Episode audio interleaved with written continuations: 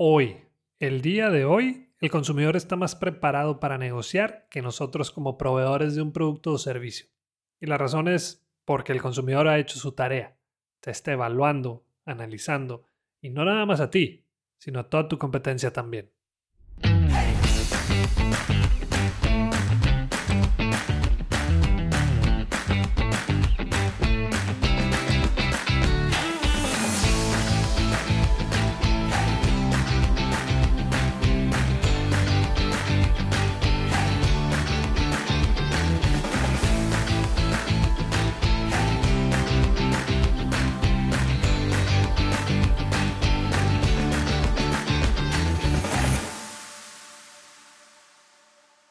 Bienvenido al episodio 45 de Bueno, Bonito y Valioso. Yo soy Daniel Rodríguez de la Vega, conferencista internacional, fundador de Creces, host de este podcast y quiero enseñarte todo lo que sé sobre cómo encontrar tu valor en el mercado para que de una vez por todas dejes de competir en precio.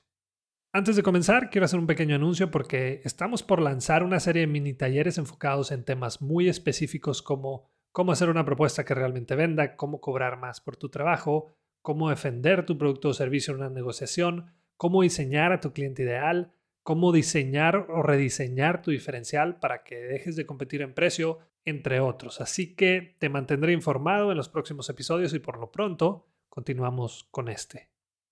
El día de hoy vamos a tener un episodio diferente. Ya saben que me gusta lo diferente, debido a que se ha incrementado mucho el número de preguntas y también la calidad que me mandan por las redes sociales decidí hacer un episodio de puras preguntas y respuestas. Ya lo he comentado, pero no importa a qué te dediques en algún punto de tu vida, vas a tener que influir en los demás para poder lograr lo que te propones. En otras palabras, tienes que aprender a vender sí o sí. No hay de otra. Si no trabajamos en esa habilidad, la gente va a hacer con nosotros lo que le dé su gana. Para muchos, esta sección de QA se ha convertido en su parte favorita de los episodios porque creo que todos tuvimos y seguimos teniendo dudas sobre cómo vendernos o cómo defender nuestro producto o servicio. Así que toma nota, no dejes de enviar tus preguntas y estoy seguro que estas que voy a responder el día de hoy te van a ayudar en tu trabajo o emprendimiento. La primera pregunta es de Jonás y dice, un amigo quiere contratarme para un trabajo legal, pero ¿cómo le hago saber que sí le voy a cobrar y qué hago si me dice que no le alcanza? Ah, les dije que las preguntas se estaban poniendo mejor. no, bueno, creo que todos los que nos independizamos pasamos por esa situación y es normal que pensemos así, aunque eso no quiere decir que esté bien. Pensamos que por un amigo o familiar que quiere contratarnos para hacerle un trabajo debemos de tratarlos de manera especial. Me estoy refiriendo principalmente al tema del precio, pero ahí te va no tiene mucho chiste y solo le puedes contestar, estoy emocionado de trabajar contigo y quiero ayudarte. Esto es lo que cobro por este trabajo y tú dime si es algo que se adapta a lo que buscas. Si te dice que no puede pagarlo, ofrécele a alguien que lo dé más barato. Pero sí dile que cualquier cosa en lo que puedas ayudar, ahí vas a estar. No te sientas mal al hacerlo. Recuerda que te están buscando porque quieren resolver un problema que ellos no pueden resolver. Valórate. Tu trabajo vale. Y si esa persona realmente te valora por los resultados que das, te va a contratar, aunque sea un familiar o un amigo. La segunda pregunta la mandó Ana Victoria. Me molesta mucho que me digan hay otras opciones más baratas y la verdad es que no sé qué contestar en ese tipo de situaciones. Bien, Ana Victoria, entiendo muy bien tu situación y créeme que he pasado por ahí, al igual que mucha gente que se dedica a las ventas y al emprendimiento, y lo primero que te recomiendo hacer es llevar la conversación hacia lo que es importante para esa persona. Una vez una persona que ahora es mi cliente me dijo, Daniel, quiero que mi personal esté más preparado para salir a vender. ¿Me puedes ayudar? Claro que sí. Le presenté la propuesta y me dice, estás más caro que las otras opciones que tengo aquí. Ok, le contesté, te entiendo. Si este proyecto depende de lo poco que vas a invertir entonces tiene sentido que te vayas por la opción más económica o barata. Pero si tu prioridad es que la gente no solamente se capacite en venta por valor, sino que también se entrene, entonces estoy seguro que somos la opción más efectiva y eficiente para hacerlo.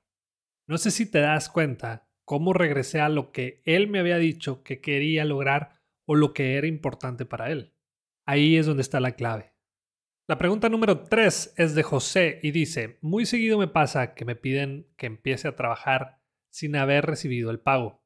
Me dicen que lo van a programar, pero pues no me animo a decirles que no empiezo hasta que me paguen. ¿Qué se hace en esos casos? Ok, te voy a dar mi punto de vista, pero puede haber otras maneras y situaciones, pero ahí te va. Cuando a mí me dicen que quieren que empiece el trabajo sin haberme pagado, solo les digo de buena manera, en buena onda.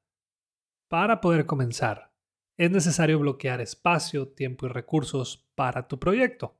Y es por eso que necesitamos el 50% del total de la inversión o un pago inicial. No tengas miedo de decirlo. De hecho, no le estás diciendo mentiras, es verdad. Hay que dedicarle todo eso antes de iniciar y bueno, muchas veces no nos hacen el pago inicial solo porque no lo solicitamos o nos da miedo hacerlo.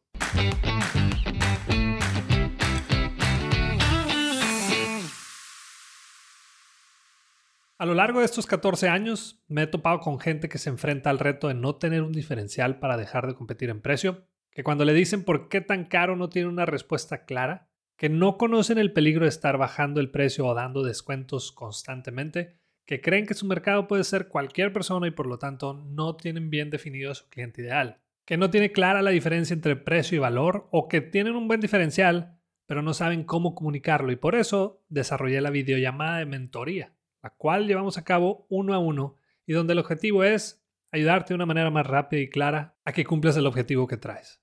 Puedes reservar tu videollamada en crecesmx.com y la vas a encontrar en la pestaña o sección de Aprendamos. Continuamos. La cuarta pregunta la hizo Martín. ¿Qué hacer o cómo contestar a un prospecto que nos pide un descuento? Siempre termino dándoselo por miedo a que se me vaya.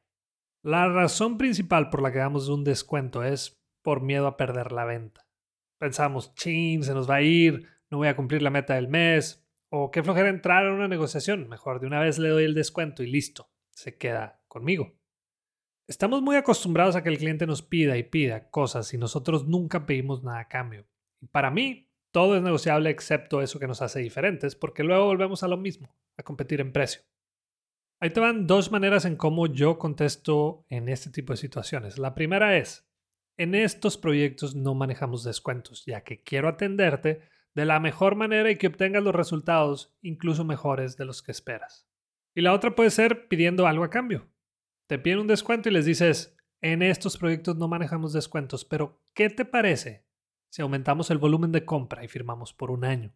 Y entonces puedo ajustarte el precio un 5%. No sé si te das cuenta en este ejemplo el me pides, te pido. No te dejes, me pides y yo te pido algo a cambio. Tan sencillo como eso.